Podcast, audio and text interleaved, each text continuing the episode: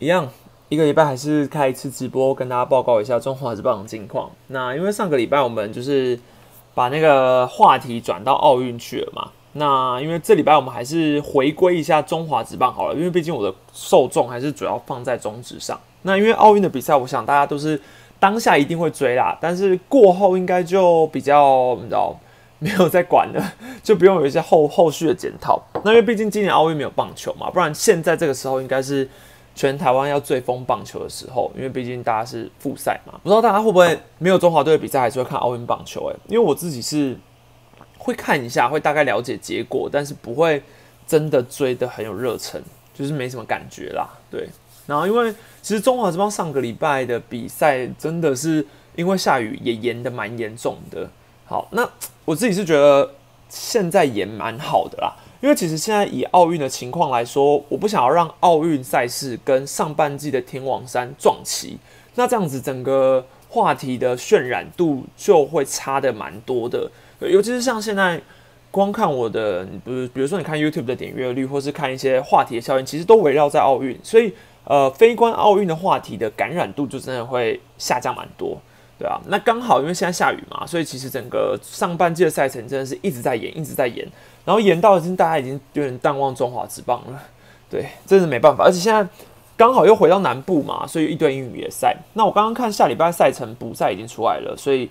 下礼拜的两场天王山应该是我复赛之后会首次进场，对，因为现在进场比较麻烦，你还要呃像采访你还要提供快筛的啊，还有一些什么，就是你要就是反正会很繁琐，然后现在进场采访可能也没办法自己私底下去找人，就是一定要大家规划在一个集中区采访，那我觉得有点失去意义啊。可是我是觉得下礼拜的那两场很关键，那说不定这礼拜的赛程正常进行的话，下礼拜那两场有可能会封王。抛彩带什么之类的，我不太确定，就觉得啊好，那下礼拜有机会的话就进去看。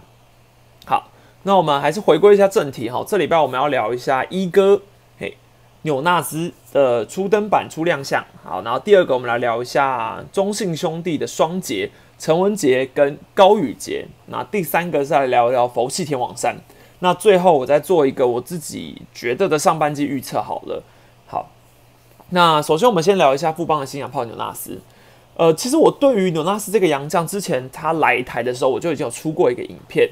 我记得那时候是标题是下什么“富邦补强内野洋炮”的用意，然后就是因为那时候其实索沙还在，所以就是整支影片就是在讲说，我觉得如果纽纳斯来的话，他大概的守卫会是怎么样，那他大概的表现会预测会是如何这样。好，那终于在。原本我自己是觉得他可能在下半季才会登场，那因为毕竟富邦上半季杨将一个接一个走嘛，然后索沙又打击报销了，所以就目前现在来看，纽纳斯现在这个节骨眼上场，我觉得很好，因为富邦应该已经开始在为下半季做准备，所以他们必须要先让纽纳斯赶快上来适应一下环境。那从他目前只打了一场嘛，所以一场比赛还看不出什么，但就以整个打击形态来说，他确实不像是那种我们传统型对于洋炮定位的那种拉打。大炮型打者，他两支安打，一支是打右半边反向的，一支是打中间方向的。那我觉得整个打击看起来是比较属于技巧型的。好，那有两个比较特殊也比较有看点的是，第一个是他敲出手安球之后很有趣，很有趣嘛，因为他一直说他要留下那个球，他要留下那个球，然后就说哦，这这洋炮也太兴奋了吧？怎么就这么想要这颗球？是不是？哦，后来发现哦，他他觉得是好像是跟铃木一朗有关系。他说他觉得他来亚洲打球也是受到他的感染啊，然后他说他以前遇过王建民啊等等，所以他就觉得说这个手安球对他来说印象很深刻，所以他要把它留下来啊。第二个的话是我觉得，呃，从打击心态来说，他的防守呃应该会是蛮重要的，因为目前洪总是把它定位在游击，那我们都知道游击洋炮是非常困难去拿得到的，啊，因为。呃，我觉得中华这帮近年来找洋将，几乎没有人找到游击的洋炮，因为你们注重的是打击能力，那游击洋炮本身找的难度就很高。那如果他是要一个防守很好的游击洋炮，那就失去了他找洋炮意义嘛，因为本土通常防守都还还 OK，对，所以我觉得你就以这个游击洋炮来说，如果他继续练游击，当然对富邦来说是非常非常有利且重要的。但从他呃一场比赛的守卫感觉来说，我不觉得他会一直待在游击啊，对。那还有一个 case 是他跟王正堂的所谓默契上的配合发生一点问题嘛？那个状况就是王正堂接了一个二垒方向滚地球，结果他顺势的拿到这颗球之后往二垒一抛，哎，结果纽纳斯是接住了没有错，可是他的脚并没有去踩二垒包，然后在那个当下你就看到纽纳斯跟王王正堂念了几句，感觉上是在跟他讲说。哎，你这个球为什么不传一垒啊？什么什么等等之类的啊？感觉上是这样。好，那我觉得王正堂的脸应该是有点无辜。好，那下一个半局，纽纳斯马上又回进了一个，他是游击方向的滚地球，结果丢去二垒。好，丢去二垒，然后就哎，他接了，接了之后，哎，也是一样同样的问题。那因为以我看中华之棒的常年的习惯来说，我觉得这种 case，不管是游击手，不管是二垒手，其实都蛮常是喜欢小抛球给二垒，因为第一。风险会比较小嘛？你要传一垒，你总是需要一个呃危机，该该说危机嘛？因为毕竟是两出局，一垒有人。那其实一垒跑者往二垒的情况下，二垒手接到球，你要说顺向顺势往一垒传也没问题。可是你要说小抛球传二垒，其实也 OK 啊。我觉得没有什么说不过去的。所以我觉得这是一个习惯上的感觉。那只是新来的洋炮还没有跟王正堂搭配过几次，那可能在。呃，观念上可能会觉得说，这球不就是传一垒吗？有什么好就是啰里吧嗦的？哎，结果殊不知，哎，这球往他那边丢，对，所以它是一个默契默契上的问题啊。那我觉得这也不代表什么，好，我觉得就只是这个状况来说，我个人会觉得传二垒没问题。对我个人会觉得传二垒没问题。好，因为其实呃，不管是二垒跟游击，你都还是有传一垒去爆传的问题嘛。对，那尽量。你干脆说，他就小抛球的那个失误率一定会比传艺的失误率好啊，对啊，所以我觉得很合理。好，那但是你要说，而且纽拉斯基本上他的走位是也是往二垒垒包走去的，所以王正堂下意识可能他是感受到说，呃，纽纳斯往二垒垒包过去了，可是他不知道他有没有踩到垒包，他只觉得哦，他就是往二垒垒包补进去了，所以他的观念上就会觉得说，哦，那我往二垒垒包传，哎，殊不知他脚根本没在二垒上，那这应该是一个。他应该自己也吓到了哈，那我个人是觉得他继续守游击的可能性不高啦，我觉得他可能还是会往三垒去迈进。那以目前目前富邦三垒来说，现在是杨瑞成吧？杨瑞成像洪总比较下半呃复赛后比较爱用杨瑞成。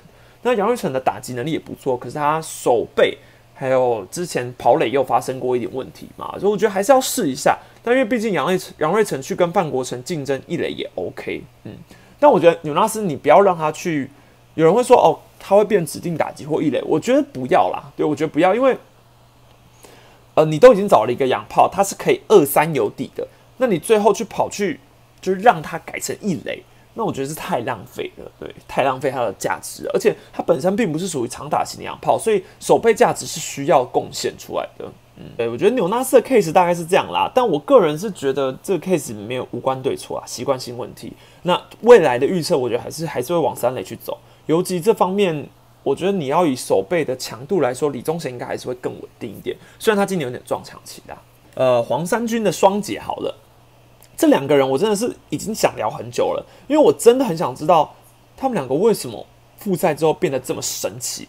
对，呃，两个很重要的原因是因为第一个高宇杰的时候在复赛前的打击率只有两成二零，然后复赛之后他的打击率变成了两成五七，复赛之后七场比赛有五场敲出安打。特别是我觉得长打很有感，他的长打我又去找了一下，他复赛前，呃，全部的比赛之中只有一支的二垒安打，但他复赛之后就已经有三支的二垒安打，所以拿下了三座 MVP。这是我觉得高宇杰一个最大的变化性。对，高宇杰最大的变化是，我觉得他突然复赛之后，整个力量回来了，然后长打的感觉也回来了，很像是二零一九年他下半季然后去十二强那时候的他，对，这感觉是完全不同的。好那对于你说高宇杰到底实际上复赛之后为什么会打打那么好？我觉得没有一个人能够说得清楚这个原因啦。你会有很多心灵上的解读，你可能会说哦，祝总说什么呃帮助到他了，那他可能就放开来了，或是呃可能说自胜神败也有提点他什么什么这，这这个都是球员本身才知道。但我觉得他自己多少也是信心更加笃定了一点，因为这一波停赛还有一个呃我觉得蛮重要的因素是。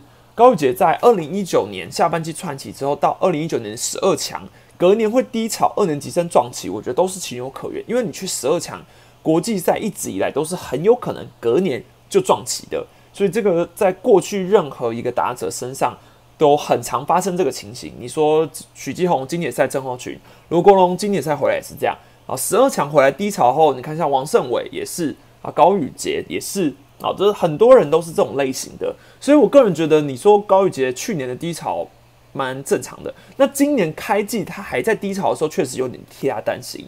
那反而这一波停赛，你让他有了两个月的休息机会，所以说不定这也是他突然会打得这么好的原因之一啦。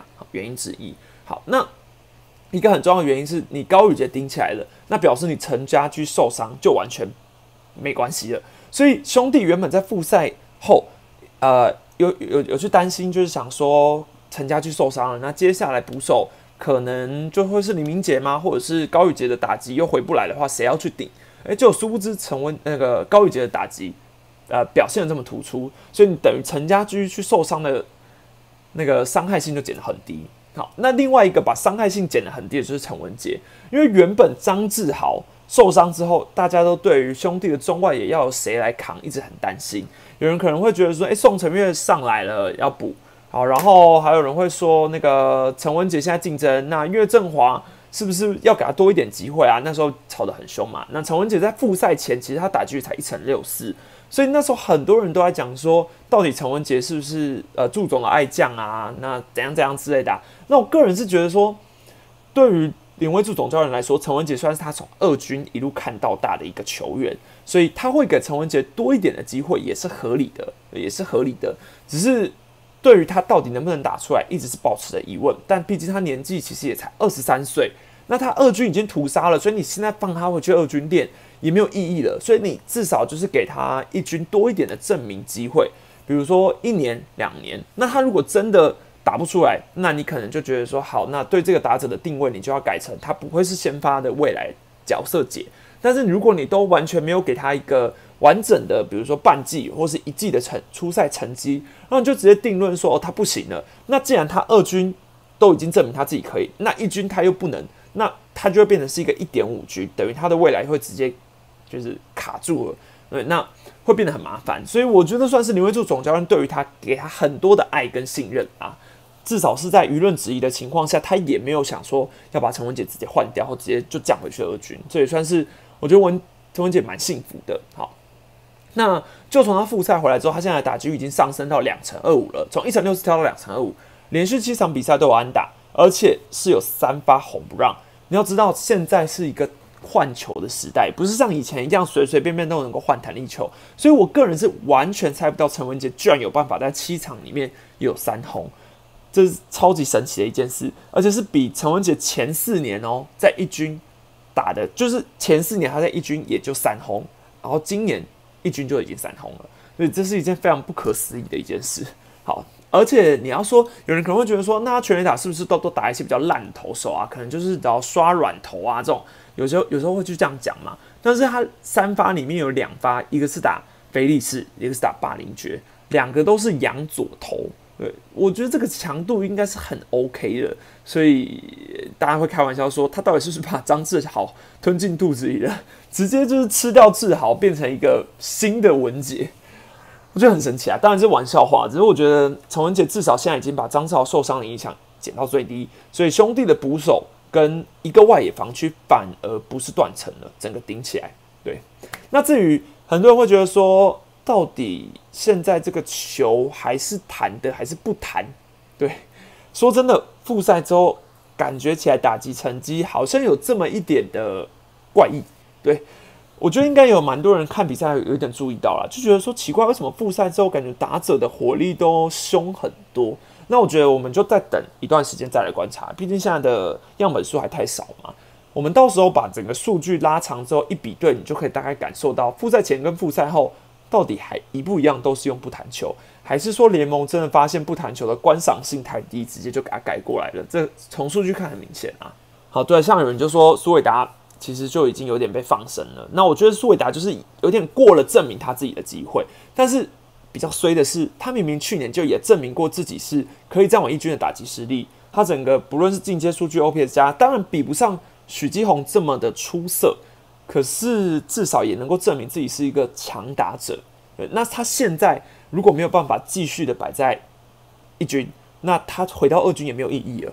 那接下来他的未来性就会非常的勉强，因为总不能跟我说他又要改去三垒了吧？就不要再开他玩笑了。所以他就是在一垒，那他既然在一垒，就像我之前选秀什么很常聊的嘛，中华之棒什么什么什么都缺，就是不缺一垒手，所以真是麻烦。对，再加上年纪，所以打年纪确实也不小了。那你要说交易吗？有什么交易的可行性？没有。对，连但是我们大家都说李展毅要把他调去一垒手啊，然后怎样直接选李展毅进来？那为什么他会被交到第三轮？就是因为各队真的没有缺一垒。那现在魏全龙也选李展毅，所以这很这苏伟达真的是很尴尬。但我不得不说，我觉得中华之邦历代以来有这种一垒手没有位置的打者太多了，数不数不清吧？大家想，大概像比如说我想到，比如说郑乃文也是这种例子，对，然后。很多啦，像狮队之前的买家也是，二军也已经打得很好，可是你最后你就是没有办法在一军把握一下子的机会，最后就被丢掉了，层出不穷，没办法，环境就是这样。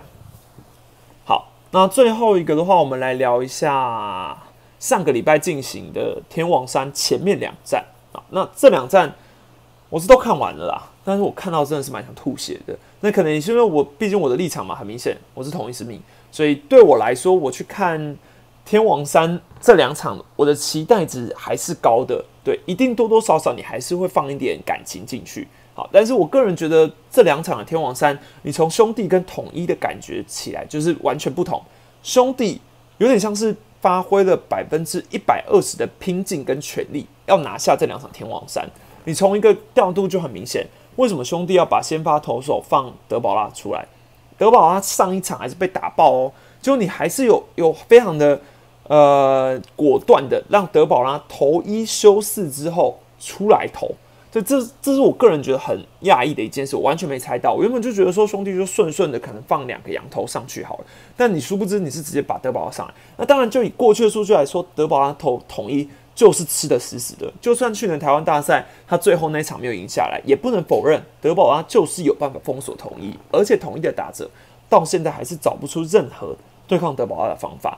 很多时候要突破德保拉，刚好靠的是一支关键的全垒打，或是靠着一只鸟安。对，呃，其实你从上个礼拜那一场德保拉投的那场比赛，统一打者要把球打出内野的难度都很低了。对，所以呃，可以看得出来，兄弟确实是。很明显，因为刚好复赛的这整个叫排序啊打乱，你刚好可以用运用到很多的机会，一直把德保拉上统一，一直把德保拉上统一，所以这是非常非常有利，然后也是很成功的策略。然后你连罗杰斯你都可以直接在加百利后面之后，就把罗杰斯摆了一个羊头上去，就证明了兄弟教练团就是全队上下就是想要拼死的抢下这两场比赛，把战局翻转过来。好，那就统一来说，我不觉得统一。没有尽全力，统一一定是尽力的，就是没有一支球队会在这个结果放弃。可是就从统一的整个调度上来说，看起来真的是走一个修身养性的状态。比如说，你看先发轮值，你前两个蒙威尔跟古林瑞阳，统一没有动先发轮值哦，你还是一样让蒙威尔跟古林瑞阳。可是如果你要去呃用一个想法来看，统一现在最稳的是谁？是布雷克。所以照理来说，如果你超级想要赢这场比赛，你非常有可能会把布雷克调往前面去投兄弟，然后可能你让古林去投卫权。对我觉得这种调度多少好像还更有道理一点，但没有统一呃，丙总就是属于老神在在，他还是让布雷克去抓卫权，然后你前面前面两个就是猛威尔、古林照投，然后结果呈现出来的结果跟呃大家想的也完全不一样，因为你猛威尔第一场刚好就是失误呃。内野失误一大堆，然后他自己的控球就刚好甩到一，因为猛卫本来就是一个你当天状况很差就完蛋了的人，呃，所以他的状况就是差。然后隔天古林又很衰，又又受伤，呃，又受伤，所以啊，这这这还这种这种临时的破皮，这完全没有人能够料想到的。所以就就结果上来说，这个先发轮值算是输了，对。但是我觉得统一并不是，就是怎么讲？这个先发轮值就是统一是一个不变应万变，就他们也没有想要为了积极强势去打乱自己的轮值。对，好，然后呃，还有一个佛系的原因是我个人觉得天王山的前两站，你让苏志杰跟陈杰宪轮休也是一个很奇怪的一件事。苏志杰第一个休息的时候，我看到那个先发名单，想说哦，可能是因为他上一场撞到全垒打墙嘛，所以他可能真的很不舒服，所以他没有办法在这一场上来比赛。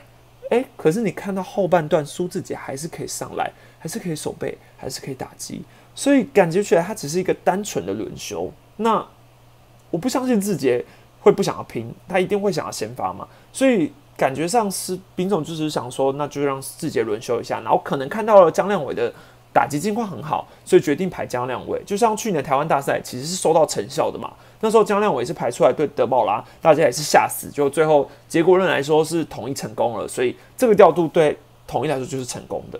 好，那现在对对刚好就是隔了一个隔了一年之后，江亮伟上来，好就是失败的。那这这种本来就是成败论英雄，但我我只能说你先看到江亮伟出来就有点奇怪，而且他今年江亮伟是完全没有上过一军的哦，他前面应该是也是有受伤的关系，然后状况还在调整。所以慢慢慢慢到中季中的时候才回来，一回来马上从天王山开始走，真的很紧张。对，好，然后除了这个之外，你第二场天王山第二站，你是把陈杰宪放在板凳。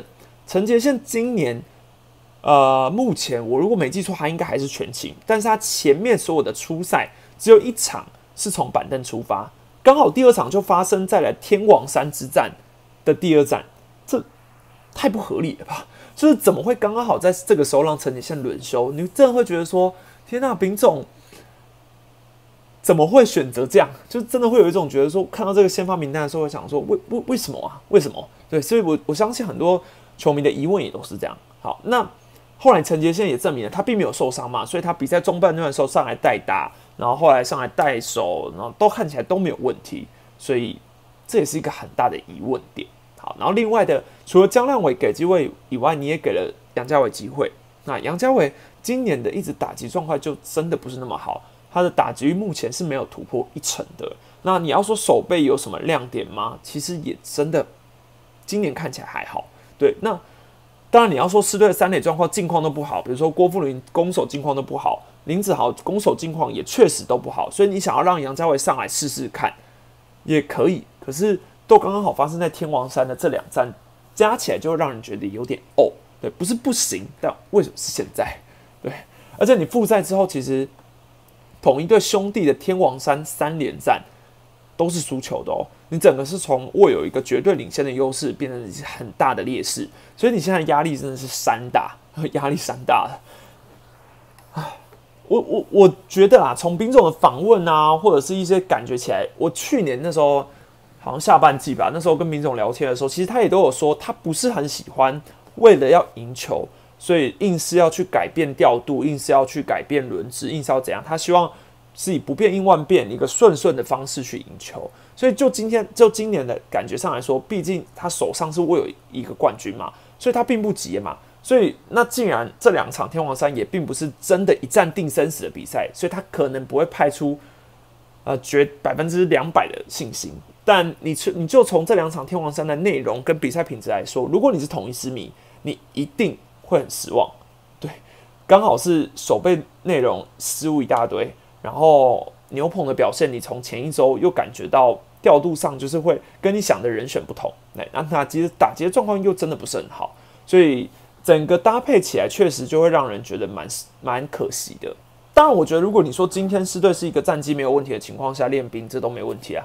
但就从整个天王山来说，接下来还有三场比赛，统一会不会再有一些比较针对性的调度？譬如说，呃，下个礼应该是下礼拜嘛，下礼拜还有天王山有连战，那你会不会排上？比如说布雷克，你就直接再拉回来，你改变你的轮值，你就是第一场来投，先全力抢胜，这蛮重要的，对啊。那接下来你要看你的二号羊头，你会想要让菲利士吗？所以你明天先排菲利士之后再来下个礼拜。菲利斯还有没有办法再继续稳定下来？这也是一个重点。还有，我觉得打击其实本来就是个警讯。上个礼拜狮队的打击就已经不太好了。他四呃五场里面四场能够赢球，我觉得就是一个比较运气成分。你刚好关键时刻安打都能够输得来，可是你这礼拜就刚好变成是整个卡弹，所以你打击没有这么的稳定，然后你投手又接连的爆炸，然后你先发轮子吃不了局数，牛棚你又找不到一个信赖的人。所以就变成全盘皆输了嘛。那就以上半季现在剩下的走势预测，到底是统一还是兄弟赢球，我还真的没把握。但你就以今年上半季的整个走向来说，兄弟的对战统一的战绩确实是比较好的。所以我个人本来今年就是预测统一是总冠军嘛。那就以这个上半季来说，我还是觉得兄弟拿下上半季冠军的几率会比较高，而且啊，还有一个下雨的因素。呃，统一历代以来在因为雨势受到影响之后，复赛后的成绩真的都不是那么好。对，所以我觉得你上半季非常有可能就会丢掉了。加上你泰迪离开之后，统一整个状况真的变得比较劣势一点。但反正我之前就已经预测全年度冠军是统一嘛，所以我们季末再来检讨一下兄弟轮值本来快天快天天窗，对啊，就是其实原本是在复赛前的时候，那时候黄恩赐受伤，然后你羊头也不稳，那你就是都呃罗杰斯那时候也还没来，所以你还没办法调整。结果复赛完之后变成你罗黄恩赐顶回来了，然后呃罗杰斯又刚好整个调整完之后顶上来了，然后反而变成是统一失去了一个泰迪，然后古林现在也受伤。呃，整个是状况有点颠倒过来，变成上半季有点兄弟迎头赶上，然后握在一个很有利的状况下。邱浩军去了哪里哦？嗯，应该就还在二军调整吧。可是我个人是觉得，其实对于大家，其实像很多人在苛责刘轩达嘛，很多人会觉得说，哦，刘轩达状况很差，为什么还能够一直在一军啊？等等的。但其实四队牛棚也，你要说有人吗？他已经把林威志跟王敬明拉上来之后，真的没人了啦，真的没人了啦。我看了一下二军牛棚，你现在你要换谁啊？你说啊，叫刘军达赶快滚下去二军，那嗯，你二军要拉谁？你也找不到一个更信赖的人啊。对，我觉得就是大家还是想一下，你你放了下一个人下去之后，你要放谁上来？而且其实对刘轩达来说，他之前那个二零一八吧，还是二零九，我有点忘了，就是那一年是一个过劳的表现。通常中继投手只要过劳之后，很难再回神了啦，真的很难。你像那个。那谁啊，黄俊彦去年也是投了六十一场，然后结果今年还是没状况。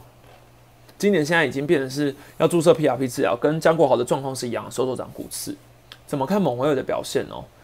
嗯，其实我觉得蒙维尔的控球，蒙维尔一直都是属于临场表现很、很、很需要发挥的一个投手，就是他是属于那种你知道他有这个实力，可是他临场发挥当天的控球表现，只要没有到很稳定。那就完了。还有他很吃裁判的好球带，裁判的好球带，万一跟他当天起来，比如说哪个高球没有捡，哪个低球没有捡，他没有办法一直投，他整个控球能力不行的话，他整个会很伤啊。毕竟他过去在美国的时候，他本来保送的次数就是很多的类型啊。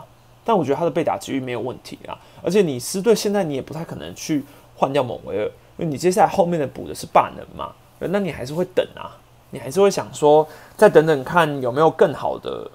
就是你还是要先看某位的调整如何，你爸能来，然后你还要再等下半季，你基本上你也没得选择。不管怎么去想，现在是三羊头，你已经没选择了。这就是当初我觉得是对开季指导四个羊头会有的隐忧啦，对吧？然后还有人说，哎，看到真人和会不会变空气嘛？这问题之前我们选后评比的时候其实就聊过，就是感觉谈约上真的会有很大的阻碍啊，因为对真人和来说，他掉到第三轮，心情上一定会很有影响。那接下来要怎么去谈？对我我觉得像你看桃园领队的回应是说，目前没有进展，还在协商，这种都很危险。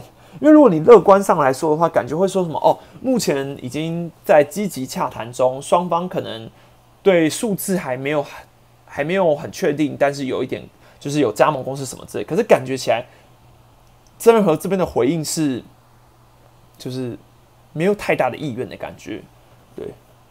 但不得不说，你又换一个立场想，如果曾仁和今年不打中止，那他还有其他选项吗？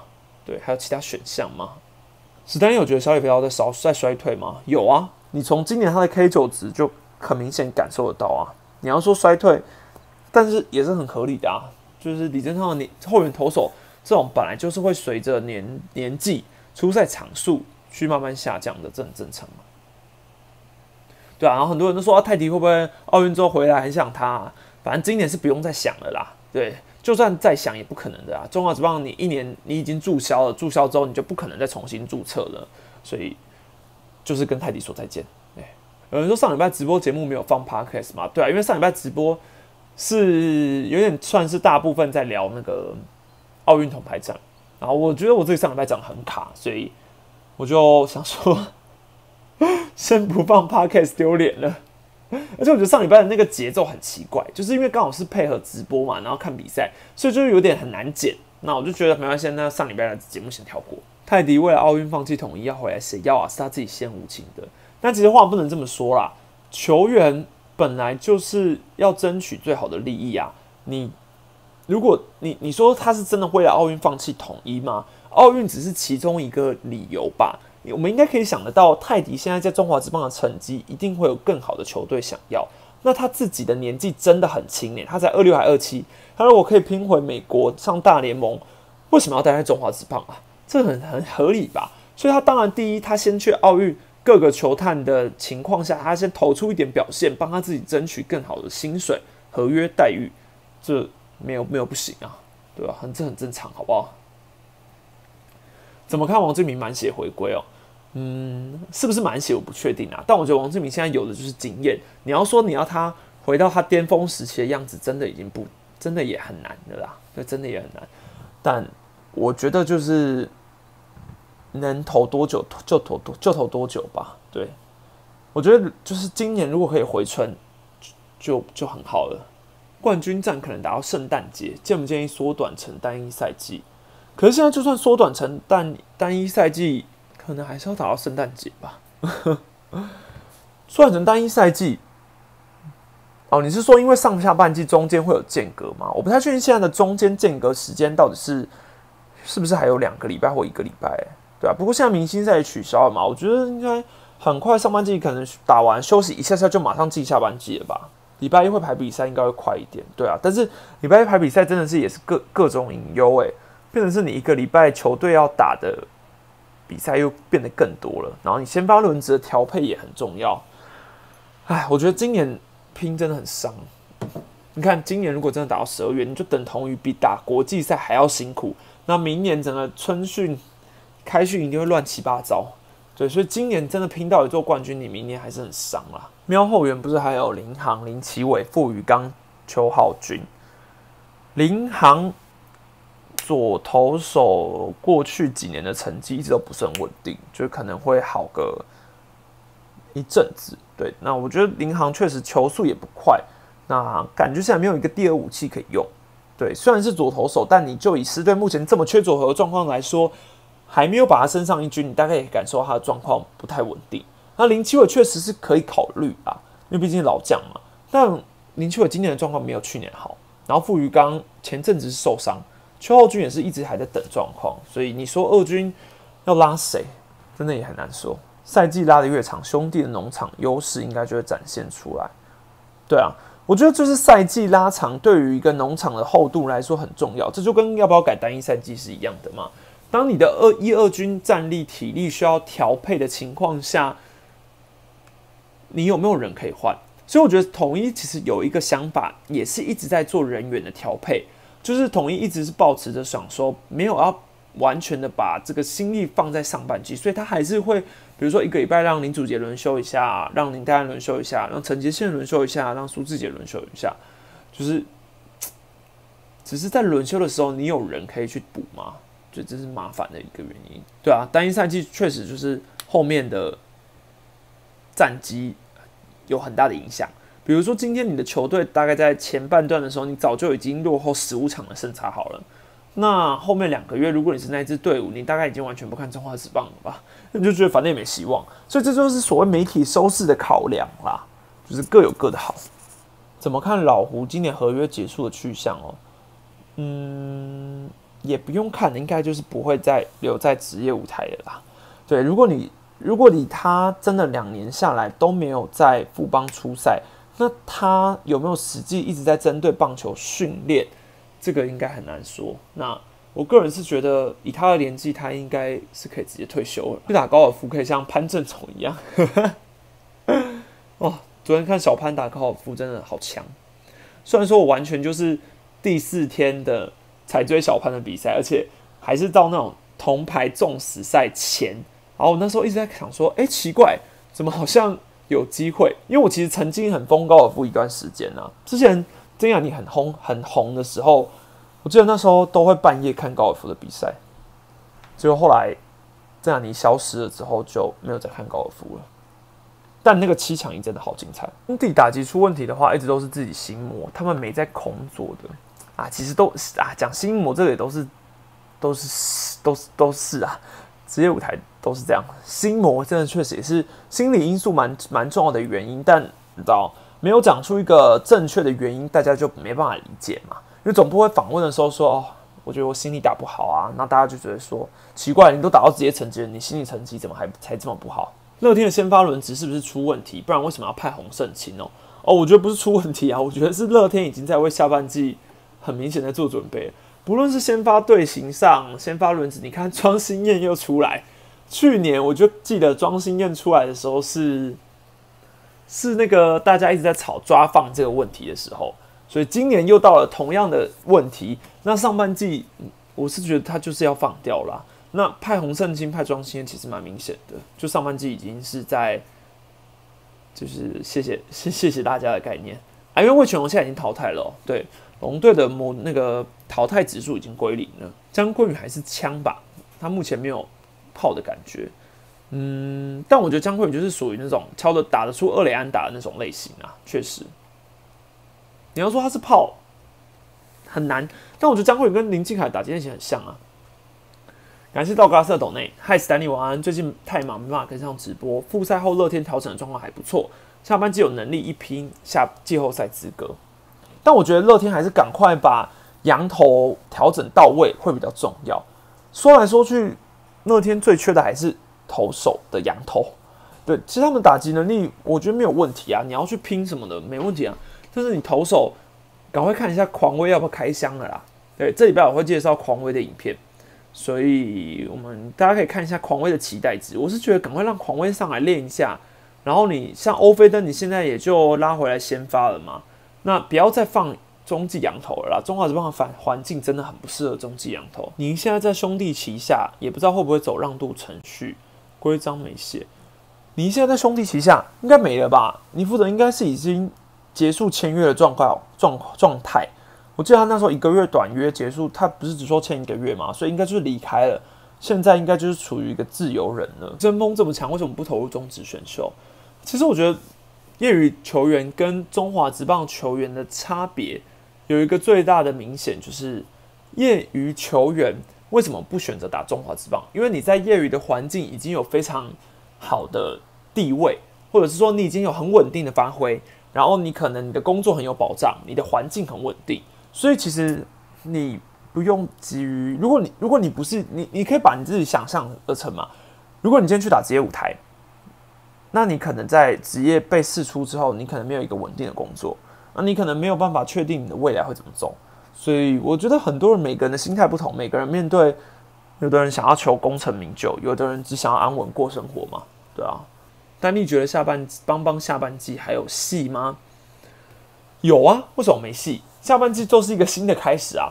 短期比赛你每个下半季都只有六十场的初赛。所以对于各球团来说，下半季都很值得一拼啊！就算你要说魏全龙有没有机会拿到下半季冠军，我觉得都有可能啊。哎，然后那我蛮我蛮想问一件事，就如果今年的中华队真的打进了奥运，就你们原本就是支持中华队停，就中华这帮停赛去打奥运的吗？就这个其实我保持着蛮大的问号，因为其实对于一个职业赛季来说，突然停赛三个礼拜，影响是很剧烈的。就像现在，因为疫情停赛了两个月之后突然开打，这对于整个球队的调整、什么停赛都是超级大的改变呢。所以，我当然觉得站在一个球迷立场来说会支持，可是合理吗？祝总为啥不给智胜打，一直给周董机会？其实他们两个都是值得信赖的老将啊，对，支持值得信赖的老将。那。我自己是觉得对林志胜来说会比较可惜一点。他既然都已经伤愈归队，他都有说他的状况已经维持到 OK 的情况下，却没有办法在一上来之后有一个稳定的出赛机会。我觉得祝总比较像是面对左投你就让林志胜先发，面对右投你就让周世奇先发。他现在是以这个调整状况来说，对。但我个人觉得你可以再给林志胜多一点的机会。周董就打得不好，对啊，但是说真的，大家可以去看一下周思齐去年的时候，同样的道理。周思齐去年的时候也是因为初赛成的场数不多，然后他一直在上半季开季的时候都打得不好。然后那时候我也有问他说：“你觉得上半季那时候你开季打得不好的原因是什么？”然后他又讲说，他觉得对他来说是最难调整才是一个最大的原因，因为他其实初赛场数也不多嘛，那他没有太多的机会可以去调整，所以去年上半季后来给他越来越多初赛机会之后。他整个就是走一个回春路线，那当然上半季是弹力球嘛，所以你说这有没有影响？确实是有啦。但今年其实我相信你还是会愿意想要再给他一点机会的啊。所以你也不能说哦，为什么都不给林志胜机会，只给周世奇机会？我觉得这也对周世奇不公平啊。两个都是老将，老将都是需要调整的机会，只是看祝总比较想要林志胜还是周世奇而已。乐天狂用赖师傅，对啊。我觉得，如果你如果你是龙猫总教练好了，他现在已经很明显在为下半季做准备了嘛，那你干脆就让你的主力牛棚好好休息了吧，别再操了，真的别再操了，就是让他们休息备战下半季了，这样比较这样比较比较 OK，对吧？你现在你继续让你现在变成是哦，你想赢的你该赢的比赛你还是要赢下来，那就会变成是。卡在一个不上不下阶段，那你下半季要冲的时候，你牛棚投手过劳，你就会很麻烦了。你有没有接过叶配哦？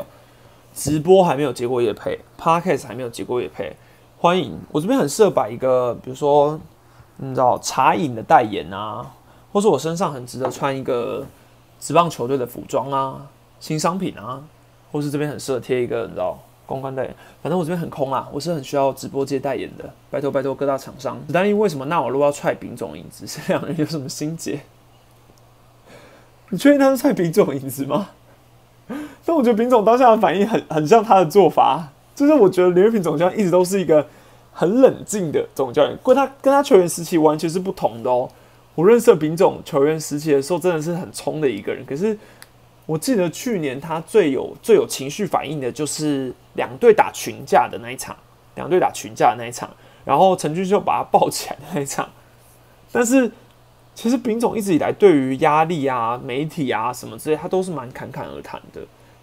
对，那当然你说那我要总教练踢休息室椅子，这这这真的是一时气不过啊，一时气不过。但是他不是为了踹丙总而踢的。啊他真的就是一时气不过，有黑脸有白脸才是对，对啊。但我认识到，那我的总教练本来就是一个比较严肃的、比较严肃的投手教练。但当然不好啦，当然确实不好啦，就是这会影响到全队的士气。所以后来我相信球队也有集结了这句话，然后去大家一起就是做精神喊话。确实是，这确实是一个不好的示范啊。而且你对于士气来说，球员会觉得说，教练是在怪我吗？对，教练是在怪我嘛？然后，毕竟现在的自媒体时代嘛，各个媒体都会把踹椅子这个行为大做文章。对，然后你球员的不好的因素会被放大，心理层面也会受到影响。所以我很佩服江亮伟，在那场比赛之后，丙总也没有把他降下去二军冷静一下，没有，他还是继续的敢用江亮伟。然后江亮伟自己其实也还在证明，嗯，爪爪找你叶配，你会变爪迷吗？说真的，当一个 YouTuber 之后，球迷的身份就是摆第二，有付钱才是老大啊！当然，如果兄弟今天兄弟球团找我，或找我叶佩，找我去他们台当主播，嗯，我会很认真的替兄弟讲解。就算我的骨子里是喵咪，我还是可以为了钱屈服的，可以的。目前统一捕手打击比较不好，你觉得陈冲宇会回到一军吗？我觉得不是没有机会，嗯，不是没有机会，因为陈崇宇，但问题是，好，问题就在于现在我们完全对于二军的球员没有任何一个掌握性，我们完全不知道除了一军的球员之外，其他人的球员调整如何，因为根本就没有二军比赛，现在二军没有帮他打，所以所有的状况其实都只有教练团自己清楚，就都只有这教练团自己清楚。那我。就像我现在说哦，郭俊伟可能就以他手背端的表现来说，确实好像复就是你从复赛要看郭俊伟几场手背的感觉上，好像没有那么好。对，但是你说放陈崇宇上来啊，等等等等的谁谁谁，这个都很难去定论啊，这真的是只有教练团最清楚。为五斗米折苗折腰，一定的啊！而且这种你知道，我我是把这份当一个正职工作，哎，对，大家要知道我是当正职工作，我不是只是兼职跟大家在这边讲讲干话而已哦，我是有一些经济压力的。所以，当你的工作需求跟你的球迷需求，这就像工作跟兴趣有没有办法两全？没办法嘛。那没办法两全的时候，要以哪个为重？当然是工作啊，合理。不管兄弟、富邦，然后统一。味全，还有个是谁？乐天，哪一队找我我都去，我不会排斥的。感谢高雄肉丸人抖内史丹利缺叶配抖个六六赞助一下，六六六六六，好。哦，真的真的很缺叶配，缺缺缺。啊！毕竟因为我觉得我觉得借不到叶配也蛮正常的啦，毕竟这棒球市场本来就这么小，中华之棒市场又更小，我已经是一个棒球市场喽，然后再紧缩成一个中华之棒的市场。对。然后就是又又又很难，对，合理啦。史丹利，请问江南伟那场比赛两次漏球，如果总教练是郑总，他会怎么样？注意注意，就是其实我有看有一些大家会下标，就是媒体可能会下标说他是什么两次失误啊，还是什么之类的。可是不管怎么样，账面上江南伟就是是没有失误的，所以我觉得你你你你可以用判断上有瑕疵。或是什么来形容？可是我觉得你直接下失误，这是不不合理的，因为至少账面上成绩是没有失误。好，那还有一个重点是，呃，哦，如果是郑总会怎么样哦？就郑总会会怎么样？就大家对于郑总的期待会怎么样，他就会怎么样啊？大家对于陈瑞正总教练的期待是铁拳的形象吗？对，那他现在还是不是铁拳？我也不知道。该做美国职棒的题材了吧？没错，哎，你说的很好。之后我也开始会有往频道的发未来发展去思考啦。就是以现在中华职棒嘛，市场有点小，所以尽量是希望棒球的同胞。所以我之后预计会开始走美国职棒的球星介绍，也会开始出现。对，慢慢来，对，一步一步来。那之后有新的变化会再跟大家说。近期已经开始在拟定了，所以大家可以期待一下。也拜托大家多多支持啊！如果我最近呢，就是突然开了一个频道会员，拜托各位多多赞助。好，那我们今天先讲到这边啦。有人说期待史丹利上爪 TV 播报比赛，我也很期待，我也很期待。不管哪一个电视，你只要是什么什么线上节目，什么随便找我当球评，我一定去，因为我只有中华之邦最有自信。其他，我那天开桌球真的是太没有自信了，就是。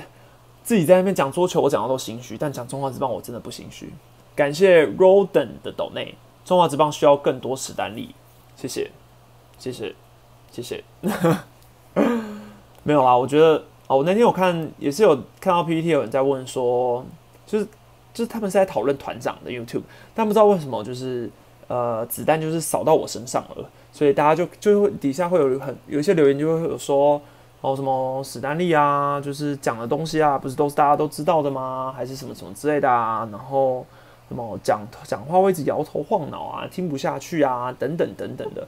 哦，我真的觉得这种这种就是 PT 留言，真的我真的都要先深呼吸一下，然后看到的时候要一直看，一直看，一直看，看到免疫的情况下才能够忘记。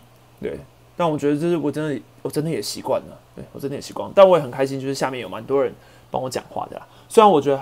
很失败的一点是我到现在连大家都还不知道我到底是讲中华之邦的史丹利还是电竞的史丹利，所以我真的要很认真的考虑一下我的名字是不是要改成不是哭啊的那个史丹利，但这样会不会就侵犯到人家的 slogan 啊？因为我一直在想说，直接改成不是播电竞的那个史丹利好像比较浅显易懂而已。啊，总之就是这样啦。但我个人就觉得多方的意见我都要听，所以。就继续加油喽！好，那我们今天就先讲到这边。喵咪史丹尼直播一周还是会下，还是会上一次。我知道大家还是会希望我多多更新 podcast，所以我还是尽量尽量慢慢的努力好。希望我之后可以进步到不要再自己一个人讲 podcast 了啦。希望找个小帮手，我们一起来聊 podcast。我觉得真的比较不尴尬，一个人真的太尴尬了啊。好，那今天就先讲到这边。下礼拜我们再来看一下天王山的状况如何。如果状况允许，我们再来一起开天王山的比赛直播好了。好，大家再见，拜拜。